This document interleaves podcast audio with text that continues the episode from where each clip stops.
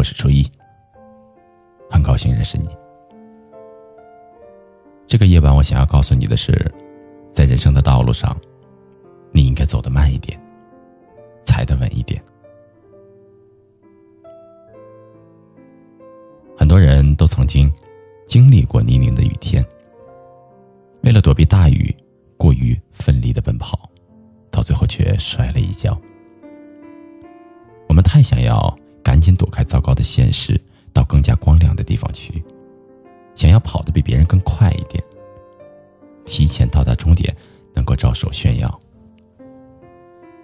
可是跑得太快，也许会在终点之前因为脚底打滑而痛失名次。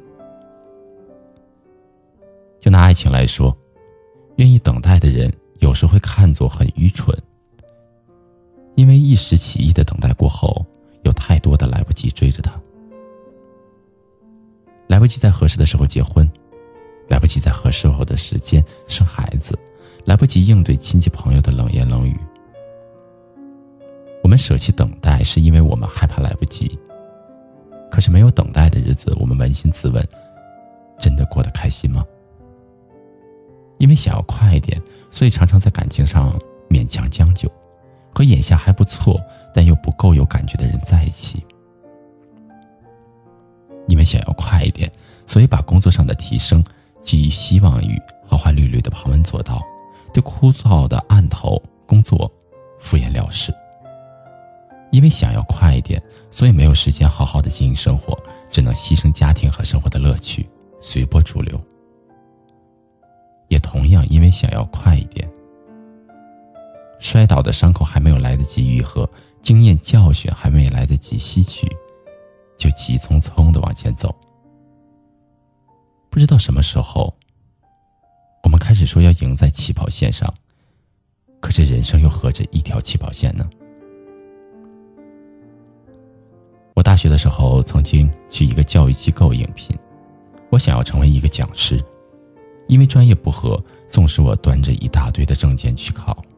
去应聘，可我还是被安排了一个前台文员的岗位，每天负责一些收费、复印之类的小事。到了下课的时间，就跟着兼职的小时工一起去附近的学校门口发传单。那个时候，我花了很多的时间去思考，怎样和学生的家长更好的交流，怎样挑选发传单的时段和地点，用什么样的语气跟家长说话不容易被拒绝。不同类型的家长各自需要什么样的讯息？直到我如愿站在三尺讲台，面对学生家长进行公开课的时候，才发现，原来在发传单的漫长时间里，我已经学会了去分析那些学生真正需要的是什么，以及如何跟家长交流。当了讲师之后，我听同事说。后来决定将我纳入讲师，是因为老板发现我在发传单的时候和家长的沟通很有技巧，成功率比别人高。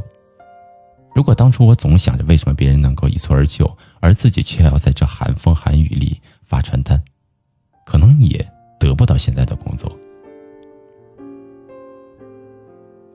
慢一点，不是让你在一件事情上拖延时间，而是尽所能做好现在的事情。当下没有选择的时候，不必拿着望远镜去窥探别人的成功，把眼前的事情安排妥当，比竞争对手多一点用心。这样的慢，是为了未来更扎实。有这样的一句电影台词说：“有时等一封信，漫长的如同等一生，但是慢一点，又有什么不可以呢？慢一点才能够写出优雅浪漫的话语。”慢一点，才能够仔细寻觅盼望的爱情。我太喜欢这句话了。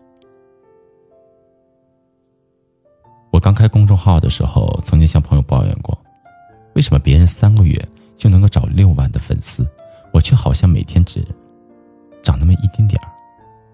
朋友说，因为他们是真心喜欢你，而真心总是来的慢一点呢。虽然这一句话是一句笑谈，但是听后，我颇为释怀。法式大餐一定比餐厅的素食来的要慢一些，所以你才能够眼观它的精致，细嗅它的馨香。快的东西不一定都是糟粕，好的东西却大多都需要沉淀的时间。好的爱情，是像陶行知于无数情的婚书里面写的：天也喜欢，地也喜欢，人也喜欢。欢喜我遇到了你，你也遇到了我，生一两个孩子，一半像我，一半像你。好的工作是心有诗与远方，但眼前也不曾苟且。每一步都迈得扎实稳健，教训都分析的玲珑透体。如果说我们终其一生都在追寻的是在人生终结时可以体面淡定的离开，那何不从现在就开始走的慢一点，每一步都踩得稳一点，